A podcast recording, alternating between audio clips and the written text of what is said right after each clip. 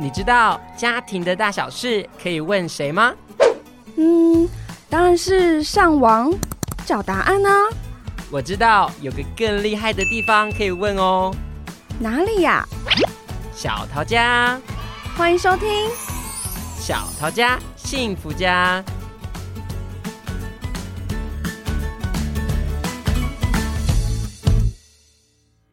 大家好，我是年年。那我们今天要继续来聊关于拒学的话题喽。那我们还是要再次请我们的两位心理师跟社工师来跟我们做自我介绍。好，大家好，我是桃园市学生辅导智商中心的社工，我是小陈。大家好，我是桃园市学生辅导智商中心的心理师，我是玉茹。OK，欢迎两位。那呃，我想要接续上次我们的话题，就是上次我们在最后的时候。小陈这边有提到，就是关于拒学症的部分。那我想这个部分也是比较多家长比较没有那么熟悉的地方。那就是我我想要问的事情是说，哦，关于拒学症是一个什么样的一个状况？那他需要看医生吗？那通常之后会是怎么处理？这样？嗯，其实我觉得在精神医学上，拒学症当然有它一个定义跟解释啦。那我不毕毕竟不是医疗人员哈，我这边就不对他疾病的定义多做解释。只是在我的实务经验上，呃，基本上如果孩子在刚刚我提到的，就是说身心的反应。蛮多的，然后我们又排除了一些内外科疾病啊这些影响，然后但是孩子又有很多很多的身体抱怨，或是说他平常谈到要上学，他就会很多的阻抗啊，他会有很高的焦虑感，甚至很多情绪的反应，有小孩甚至到呼吸困难啊、哦、大哭啊、哭闹等等。我觉得到了这些严重影响他的生活功能的一些症状，我都会实物上都比较建议说，他可以到儿童的身心科去做一些评估，跟医生讨论是不是有需要做一些治疗这样子。那通常治疗之后就会都要吃药吗？嗯，我自己觉得用药的部分啊，其实我的工作经验很多，家长会对用药很谨慎啦。但因为孩子很小，嗯、那有些家长就会担心说，呃，用药会不会影响孩子的发展啊，身心的发展会不会影响发育啊，嗯、长高会，会成瘾啊，嗯、以后会不会不吃就没办法控制情绪啊等等。嗯、那我自己会觉得是说，其实，在医生他们其实都是专业的嘛，他会对孩子的一些呃，包含他的身心的状况、他的体重、嗯、他的身体的状状况去给药。而且，其实，在孩子，其实我的经验。医生也是很少会用到一些很重的、严重影响身体的一些药物。对，嗯、那可是因为孩子有一些他的焦虑，甚至有孩子会因为他的那个压力太高，他会有一些忧郁的状况。那其实他会影响我们身体里面像一些血清素啊等等的。他的情绪很高的时候，其实没有用一些药物来帮忙。孩子有时候我们靠一些我们咨商或辅导或是家长的陪伴，他不见得下得来。所以有的时候，我觉得药物的一些使用会是必要的啦。嗯，所以有的时候有一些呃生理的症状出来的时候，其实很难做后续。我们可能想要陪伴啊，或者是互动跟对话这些事情。嗯，嗯那呃，他们用药之后就都好了吗？就可以好好去学校吗？嗯，其实呃，我们这边。建议用药的部分也会在于说，其实医师是专业的，他会评估。那其实有些家长会担心说，会不会医师说一向很鼓励孩子吃药？但我自己的实务经验是，反而医生是偏保守的。嗯，对。那如果医生真的会建议用药的话，也是像刚刚小陈提到的，我们在他的一些呃症状的反应，先帮他缓解。例如说，他真的是焦虑到有些孩子会说。我觉得我没办法控制自己，我受不了这个状态，然后我哭泣不止，或者是我呼吸不过来。那其实孩子在这个状态下，我们要去跟他做任何的亲师沟通、应应策略讨论，其实进不去的。对，所以刚刚会提到说，如果医师是呃有建议用药的话，嗯、呃。我们就是在缓解焦虑的部分。那后面我们等一下也会再提到说，那当他症状比较缓解，他比较可以听进我们讲的一些内容的话，那策略我们就会放在后面。嗯，对。那我蛮好奇，如果今天医生说我的小朋友要吃药，那药物大概有哪哪些类型，或者是我要怎么跟医生讨论说，哎，我的孩子到底要用到多少样的药物，或者是什么时候要吃药？我要怎么跟医生讨论会比较好啊？嗯，我这边是呃，会希望大家先有一个观念，就是说拒学症这个孩子用拒学的行为来展现他的一些心理的状态啦。那所以我们通常像医生给药物都是处理他的症状，就像我们有时候我们会喘，医生会给你一些处理喘的或者处理咳嗽等等，他会针对这个症状上来的症状去做一些处理。所以我比较不会认为说，哦，我们好像拒学症，或者呃，我们觉得他有拒学的问题，他吃了药就会药到病除，就不会有这个问题。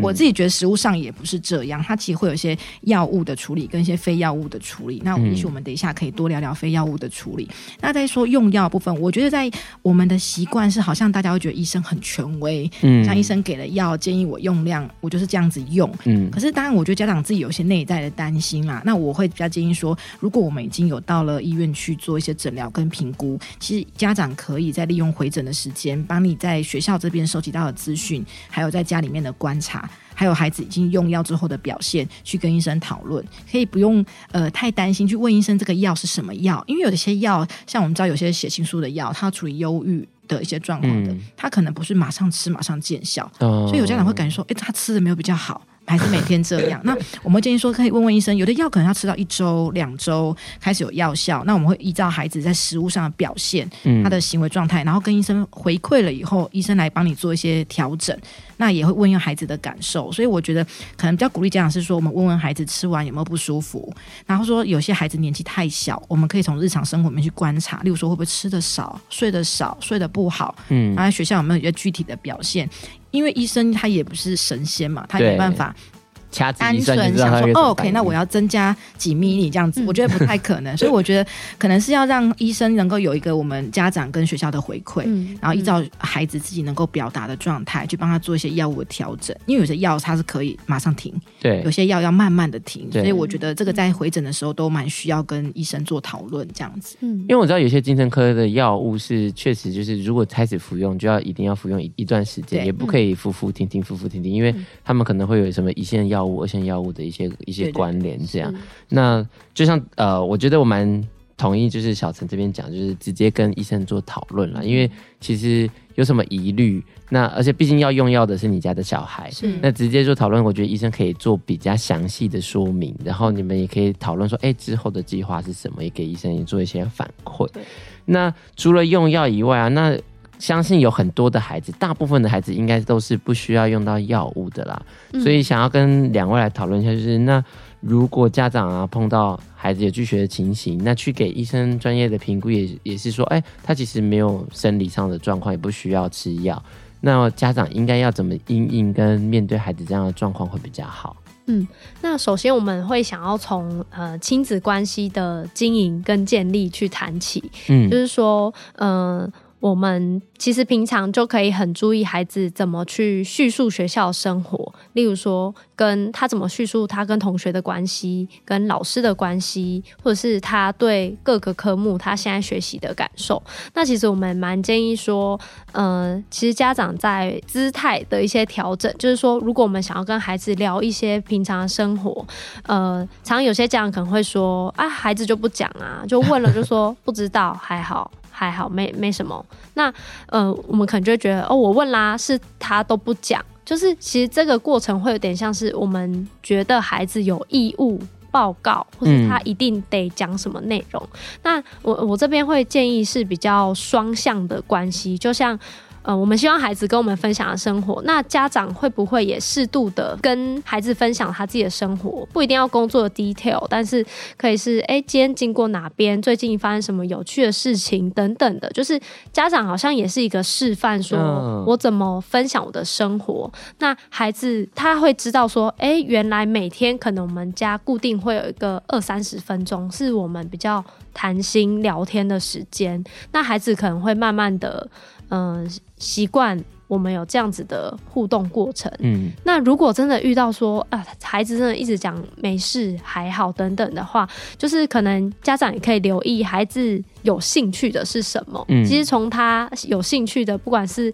现在 YouTuber 啊，或者是嗯小学之间很 很流行的一些抖音的内容，其实从那个切入，其实孩子呃会比较好聊，对他们比较哎、欸、觉得哎、欸、你你有了解我们呢，然后没有那么有代沟的感觉，距离没那么远。对对对，我觉得双向的那个沟通蛮重要的，就是。我在想，有的时候家长其实也不不见得那么懂得如何分享。就是当我们自己都不知道怎么分享，你要教孩子分享，其实也是蛮困难的，因为他毕竟要跟我们学嘛。嗯，对，嗯，对。我就像刚刚玉如提到，就是说在亲子关系啊，那其实我们在处理一些拒学的孩子的介入啊，我自己觉得像我们刚刚前面一集有提到，因为它的原因很复杂。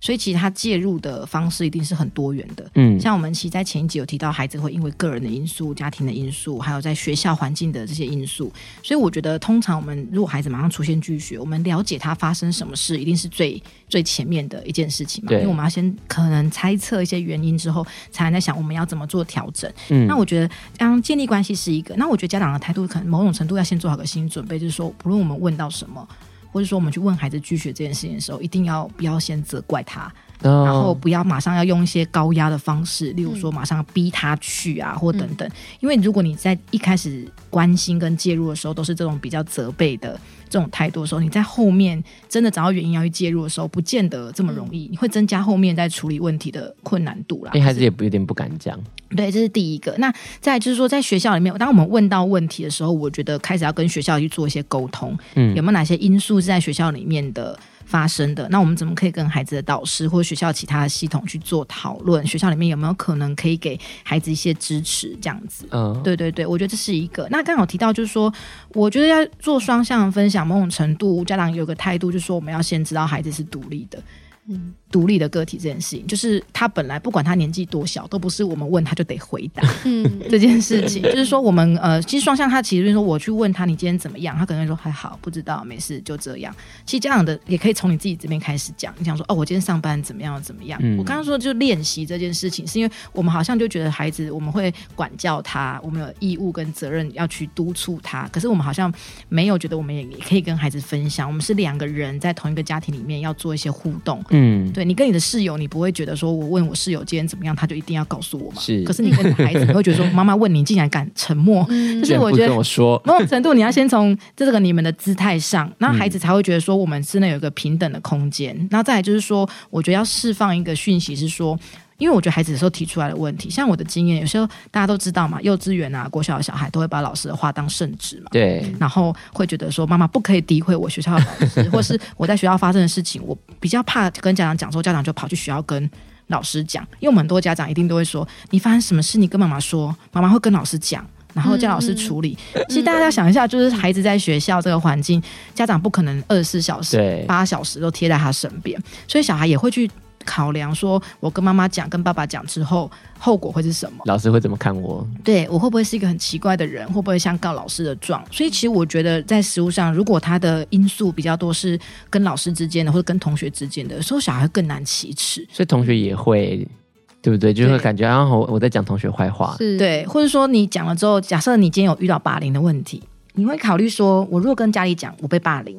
那我回到那个场景，大家真的可以处理好吗？如果处理不好，我是不是要自己面对？我觉得小孩也会有很高的焦虑，在于说我讲出来之后的后果，我讲出来之后会怎么处理？所以我觉得，如果呃家长或是老师们可以知道说，孩子其实要告诉我们很多事情的时候，他也有很多，的考量，很多的考量，并不是他不想说，嗯、或是说他真的是因为年纪太小讲不出来。我觉得我们要相信孩子，其实他有自己的一些考量。我们的用意是要能够知道孩子他怎么想这些事情，而不是只是说发生了什么事，因为他并不是一个。很直接的因果关系啦，嗯、就是孩子有经过一个思考，产出了一个行为去因应这件事。那我们可能是要知道说他的那个过程是怎么跑的。然后，如果他是因为想的过程太僵化了，很固执的一些思考，他认定就是这样，我们可以帮他扩充他想事情的方式。可是，如果是他真的实际上有一些在现场需要调整的，我们家长需要比较强力的去跟学校做沟通或介入的，我觉得我们可以跟孩子一起讨论怎么跟学校一起沟通。对对对，我觉得让孩子能够决定，然后我们家长是比较支持的态度。不然，我觉得小孩真的很慌张，怕家长马上就做一些介入之后，后果他要承担。嗯、我觉得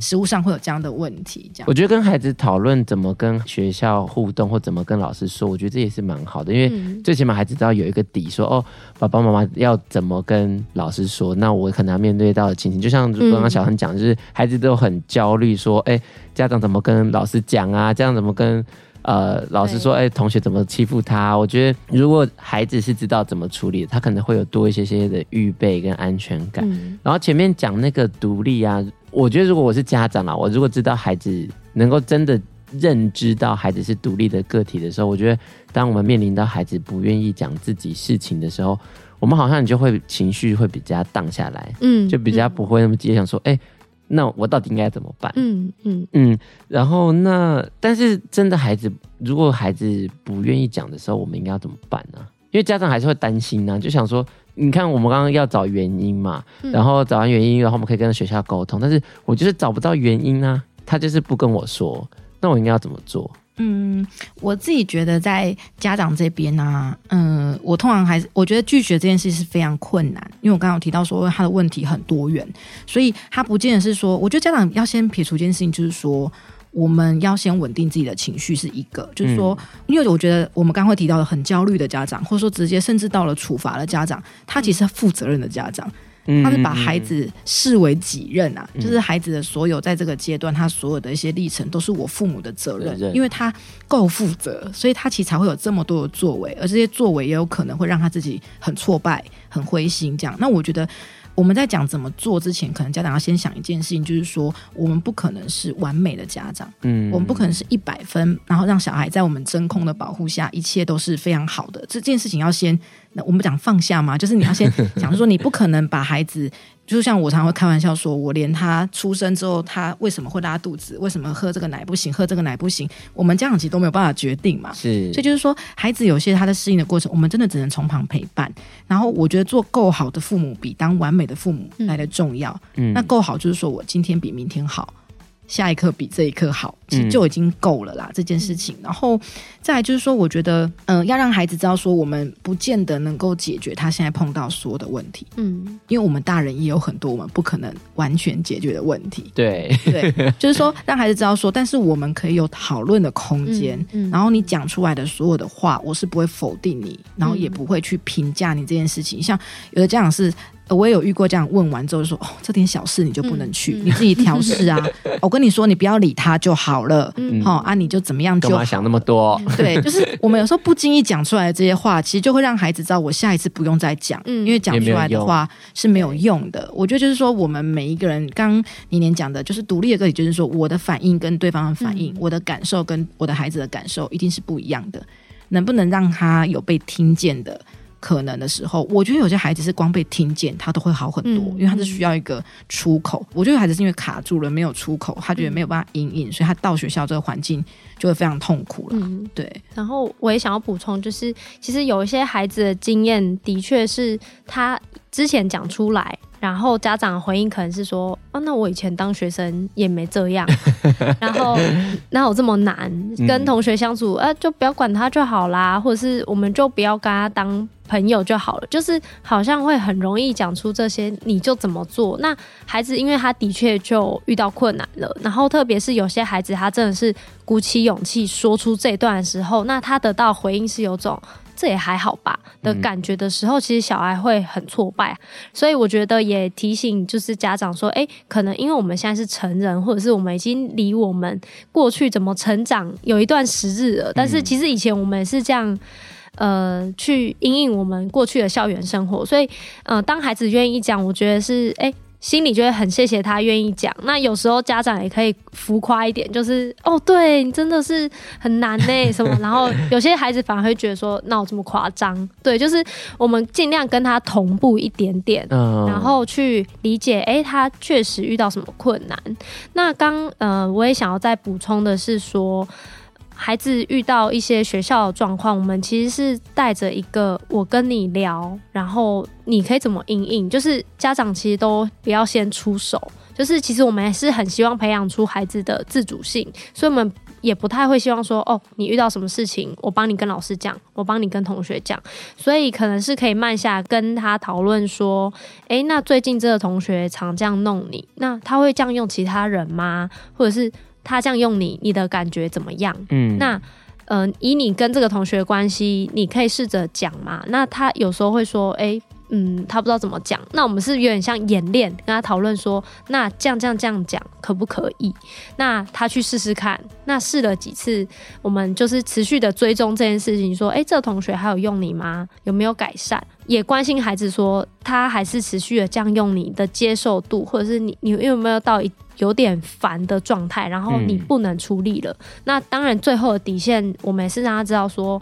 不管你遇到什么，我们都会陪着你。然后真的不行，我们会试着跟老师沟通看看。对，那当然孩子听要跟老师沟通，常就有点差，有点差，就觉得啊会不会去？然后老师或同学觉得我是一个廖北亚之类的。嗯，可是我觉得那展现的姿态是，我们都稳稳的陪你讨论，然后。但是最后，最后，你真的觉得这个校园生活让你很不舒服？呃，爸爸妈妈也有我们的坚持，就是我们不会让你在学校是这么的受欺负。嗯，对，就是我们也是适度的支持他。所以，嗯、呃，我觉得这个亲师合作是我们先 support 小孩子，那这样子没有马上出手了。老师的感觉也不会那么是啊，这个家长什么怎样，三不五时就来学校这边乱。对，就是现现在很多就是可能就哎、欸、很及时反应或是很慌张。那有些老师可能会觉得有有这么夸张吗？他在学校还好哎、欸，为什么要三不五时打来的那种感觉？嗯、所以回到我刚刚问题，就是其实有的时候是我们步调再慢一点点，嗯，然后稍微再等待一下，就像玉如刚刚讲，就是。如何跟孩子的那个速度跟脚步是同步的这件事情，嗯嗯、就是我们可能现在问不出问题的原因，但是我们慢慢陪伴他们，他们会慢慢的有一些调整跟改变，然后让我们找到那个原因。嗯嗯，那家长应该要怎么跟？学校的老师去做沟通跟合作啊，嗯、面对到孩子不想去上学这件事，我觉得在现场工作啊，其实会觉得这样很困难。我刚刚讲困难就是说，其实我们都知道，你即使给了药，你后面很多非药物的处理，对非药物的第一个药物，其实就这样很困难，是他一定要让他继续去上课。不要去放弃让他继续上课这件事，这件事情我觉得对家长就非常的痛苦，因为其实我们在实务现场有很多现在都是说家长费尽九牛二虎之力，嗯，把他挖起床，然后甚至帮他硬压压车子这样载，有小孩在路上就开车门，嗯，开车做事要跳，真的就是很激烈的。嗯、我觉得这样有时候是我天天天天这样子，然后他在校园的门口僵持两个小时，嗯啊，拉着车门不下车啊，然后靠学校老师帮忙，然后但是老师就会说他进来学校就好了。你不要担心，嗯、他回来在班上也 OK，很神奇。这种状态就让这样更有一种被责难的感觉，好像是所有事情都发生在家里，嗯、然后我要为孩子继续负完全的责任。嗯、所以我就说，家长有时候到时候真的不是他不愿意继续努力，而是这种责难感也好，或是说好像他不知道到底我他为什么他去学校 OK，那为什么他一进就 OK，、嗯、那前面要跟我僵持这么久，这个会让家长很痛苦。可是我还是要听听你是说。我们在亲师，在我们的亲师沟通，第一个就是我们还是要有个共识，是孩子还是要上学，即使我没有办法直接进班，我可能是在学校的其他的像辅导室也好，或在其他学习中心做一些暂时的呃就学安置也好，但是不要让孩子觉得我好像一直这样子僵持，我就可以。要上课，但是这件事我说这个就是非常困难嘛。然后第二个，我觉得是说有一些渐进式，像我们时候呃会跟老师讨论说孩子的一个状况，然后如果我们掌握的比较多的时候，可以去跟老师做一些讨论，那看看说他在学校，例如说有些呃学校我们讨论完做一些作业减量，或者说有些孩子其实他原来没有做一些特教的鉴定。然后我们发现说，哦，他其实做完特教鉴定，发现他学习上有是适应的困难。嗯，那我们帮他做一些抽离，减缓他学习的压力。有些孩子会有一些处理。嗯、那再来就是说，有些孩子比较退缩啦，他比较人际上面比较处理。然后老师，我们确实有实务上老师会安排一些在班上有一些活动，或是请这孩子当小帮手，嗯、让他在学校有一些成功的经验。嗯，对，这有时候需要比较渐进的的训练去做这样子。我觉得家长可以，这东西需要很具体的针对我。觉得拒学的个案都是非常个别的，嗯，我们没办法用一套说哦，遇到这个就这样这样这样 SOP 一二三，有没有一步两步三步就这样做？我觉得还是很看孩子的个别性这样子。对，那哪一类的老师会让家长比较没有压力啊？或者是哪一类老师给家长的压力会稍微再大一点点？嗯，我觉得在实务上啊，我自己的经验比较成功的经验是，我觉得是导师某种程度跟家长一样，他会让这个孩子知道说，不管你有没有是什么时间要进来，我的班上的位置是留给你的，你就是我班上的学生，嗯很有原则跟界限的。然后我们你来的时候，我会看你的困难是什么，我们可以做这样的调整，但是我不会让你就什么事都不用做。我觉得老师其实他有些原则，然后让孩子知道说，因为我觉得有些小孩是很怕动辄得咎，嗯，我不太知道老师的一些界限，界限在哪里，或者说其实我对老师的情绪我很难。拿捏，我不知道怎么捉摸，所以我说老师的原则很清楚，然后都可以比较一致的情绪去对这个小孩，嗯，然后也不会说哦，我们也不是说你来了就哦大量的一直鼓励你，你真棒，是不是跟老师说你原本就应该来的，就是说啊，你今天来了，我们就是正向的鼓励他，然后就不用去问了，那你什么时候还要再来？有些老师会很直接在关心说：“ 那、啊、你今天来了，你很棒啊，表示你做得到哦。那你下次，那你明天还要再来哦。你就是我觉得有时候太快，节奏很快的时候，嗯、我觉得老师比较正常化去看待这个孩子，嗯、就是说：嗯、哦，你今天来了，那我们今天要做什么？做什么？做什么？啊，你有没有困难？然后我觉得孩子感受到那个安全感之后，至少他进我们的经验是进科任，像我的孩子渐进式入班，他可能会。”对导师如果关系比较好，他会先从导师的课开始，嗯，然后从一些异能课比较没有课业压力的课开始。嗯、那他跟导师的关系比较紧密，或跟学校辅导老师的关系比较紧密的时候，就会有助于他跟其他科任课的连接啦。嗯、因为他会觉得我在学校是有有靠山的，然后我有一些支持的力量的时候，我然后开始有慢慢发展同才的时候，就会好一些。这样子，嗯嗯嗯。玉茹这边有想要补充的吗？嗯。我刚刚想到也是说，那个渐进式的入班啊，有时候呃，我遇到的经验反而是很怕导师的，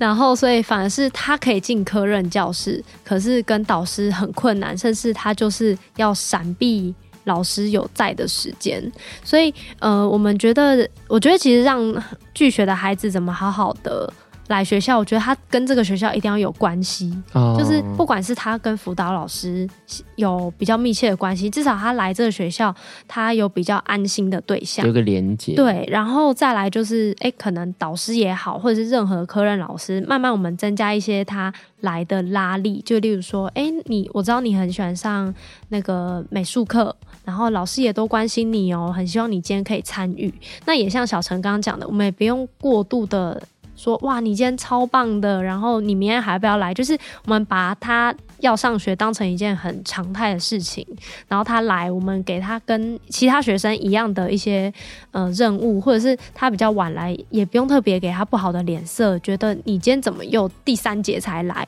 就是我们都很接纳他，他来学校，然后。嗯、我们也很开心能够看到他。那其实我觉得在班级上也可以做一些经营，就是说这个同学的确有一些呃困难，然后我们希望同学们也可以一起帮忙他。回来班上，所以其实有些同学是会呃主动下课就都来辅导室，然后看看这个同学，然后跟他说今天有什么功课哦。那其实学生久了就会觉得说，诶，即使我没有入班，班上同学也会来找我，或者是什么什么老师也在关心我。那他今天觉得这个学校是可能比较友善，或者是比较安全的话，他其实是可以慢慢回班上的。我刚刚听小陈分享，就在想到，如果我今天是学生啊。然后都被很特别的对待，我会我应该也会觉得压力很大，哎，就是好像我做什么都会被赞美，或者是我做什么好像都会被关注，那个压力就是会让我更不想要进学校，嗯，对，因为好像大家都在看我这样，对。对。然后我觉得刚刚提到的是，我会想到就是，呃，我们都会在讲说要接纳情绪这件事情，我觉得我可以接纳你有你有不想来上学的情绪，或者你有焦虑的感觉，或者你有害怕的感觉。但是，呃，等我我们可以陪伴你走过你的情绪，这些情绪过了，你还是得就是把这些呃回到教室来，还是得要来上课这些。但所以情绪跟他必须要做的事情，我们可以把它分开来看，嗯、这样，我觉得可能对孩子来说会比较舒服一点点。嗯、是是。那最后啊，如果对针对家长的部分啊，就是两位有没有什么建议要给家长的？特别是就是我们刚刚也讲到嘛，其实家长会碰到很多的压力。然后还要需要有一些方式是跟学校那边做沟通，那有没有什么建议，或者是可以具体的方向可以给家长？嗯，我自己觉得，其实我们刚刚陆陆续续都讲了很多给家长的准备啦。嗯，当然，我觉得我们在呃辅资中心这一端，我们跟学校沟通也很多，是校园要做很多的准备啦。对，那其实我觉得校园的准备当然是一块，它可以支持到家长。所以，如果家长呃可以跟学校开始有可以比较友善的沟通跟互动，我觉得是好的。对，那当然这是双向的啦。嗯，就是我们也是希望学校这边要体谅家长，就是对孩子跟家长都没有人会故意。不让孩子来上课，对，就是我觉得这是一件事情。再就是说，也不要把孩子的拒学当成是一个对老师本人或是对一个学校的这个教育的挑战，因为我觉得孩子，我们还是不见得是孩子有很多各种因素导致的这样子。然后我觉得对家长啊，我觉得呃，大家应该都会提到一些跟家长的自我照顾有关系。然后我觉得是说，想要让家长知道是说，其实拒学啊，或是孩子在情绪的阴影啊，在现在是越来越多。然后我觉得比以往。都更多一点，而且年纪可能也越来越小，就开始有拒学。以往可能我们到国中才开始发现，对，就发现说哦，可能他中错的原因是因为心理的，或是一些等等都有可能。可是我现在小孩是有时候到一年级、二年级，真的就开始有拒学，而且是严重的拒学。然后家长有时候就搞不清楚为什么，好像幼稚园好好的，可是我们很多经验是他其实在幼稚园就有一些。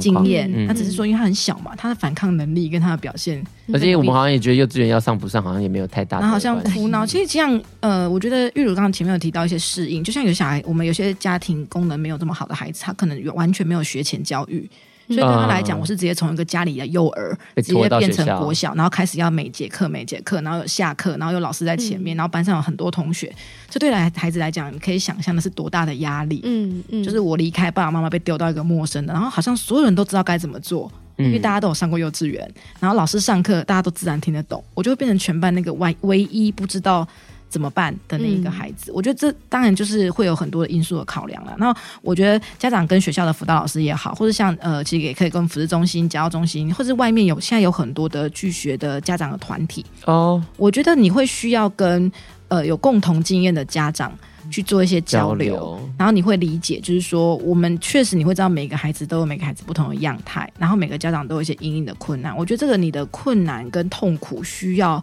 跟别人让别人听见啊，然后也去听一听别人的，嗯、因为我觉得我们很多去学家长，几乎像我去家访的时候，他是一个人在面对孩子，然后自己找了很多课给自己上，嗯、然后可能也去找了很多的书一直读，但他都自己埋头苦干。但是你知道，我们每个人都有自己的一些盲点嘛，而且我们在同一个家庭里面，我跟孩子可能有共同的。一些在家庭里面的因素是同时干扰我们两个人的，不是说我好像就可以比较独立的去处理你的状况。嗯、所以我觉得家长怎么样跟外面的单位合作，我觉得是除了亲师沟通以外，我觉得家长有一些资源可以进来，有些知识团体可以进来，我觉得也是蛮重要的事情。这样，嗯，那玉如呢？嗯，我这边其实另外想到一个，就是我们刚刚可能讲很多学校的因素也好，或者是家庭，可是呃，我觉得孩子个人。他真的也是需要学习，呃，自我成长跟独立。所以我刚刚想到，就是有些孩子如果回来，他是抱怨说，嗯、那个老师的课我真的不喜欢，然后我不喜欢那个风格，然后所以我就捣乱，或者是我就不进去。所以，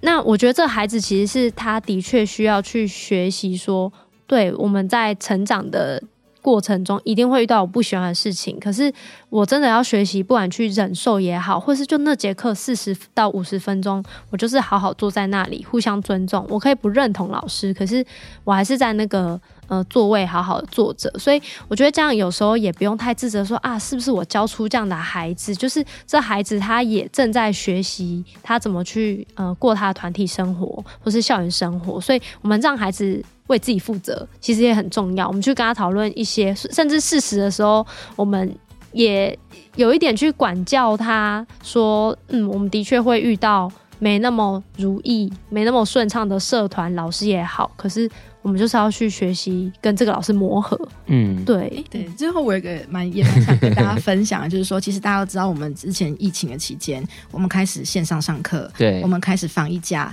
其实我们也在实物上也有很多孩子是他体会到了学习有另一种方式，不见是在教室里面。嗯，所以我们确实也很零星的个案开始跑出来，是防疫假后他开始觉得家里比较舒服，然后他觉得这个学习方式他是他喜欢的。然后那家长有时候在那边，我会建议有些家长应该也要。去跟孩子去讨论，因为我们知道由奢入俭难，你要去体会一些生活作息的调整，然后一些规范的重新设定，包含因为之前要线上上课，孩子会大量的使用平板啊，使用电脑啊，使用手机，我觉得这一块也是我们目前也蛮关注的，因为我们确实有发现，在疫情期间开始出现了很多这样的孩子的状况，他跟我们以往的拒学典型又。不太一样，嗯嗯、那时候家长跟学校老师都会非常的生气，觉得孩子好像变得比较软烂啊，然后变得好像规则，好像就他就是不想上课，觉得家里面比较舒服。但其实这个家长压力会更大，因为家长其实就要开始设限设限嘛，然后你要开始给他一些重新的规范，然后要帮他从那个生活的样态要去做改变。我觉得这点也是我蛮想跟大家提醒，然后家长这部分可能要多留意。如果孩子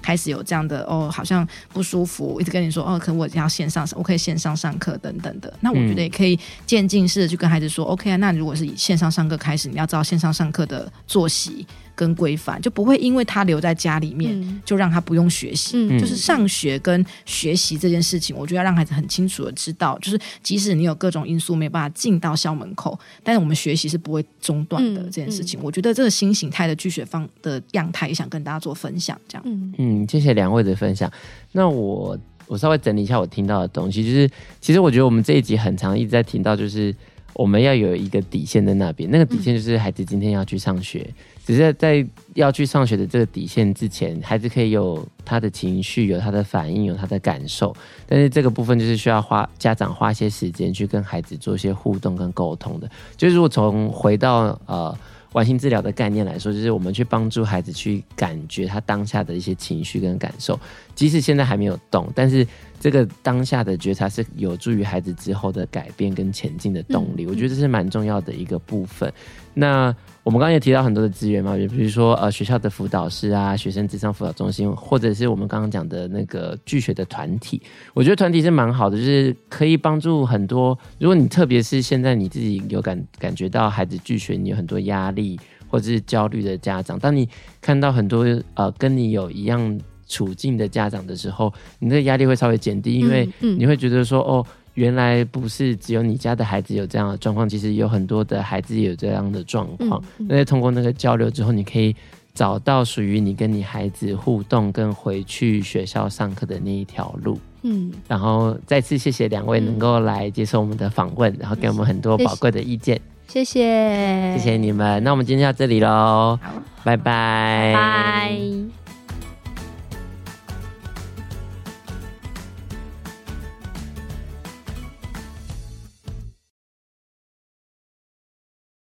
本节目是由桃园市政府家庭教育中心直播。若您对于亲子沟通、子女教养、伴侣相处等议题有兴趣的话，欢迎搜寻桃园市政府家庭教育中心，追踪我们的粉丝专业，并订阅我们的频道哦。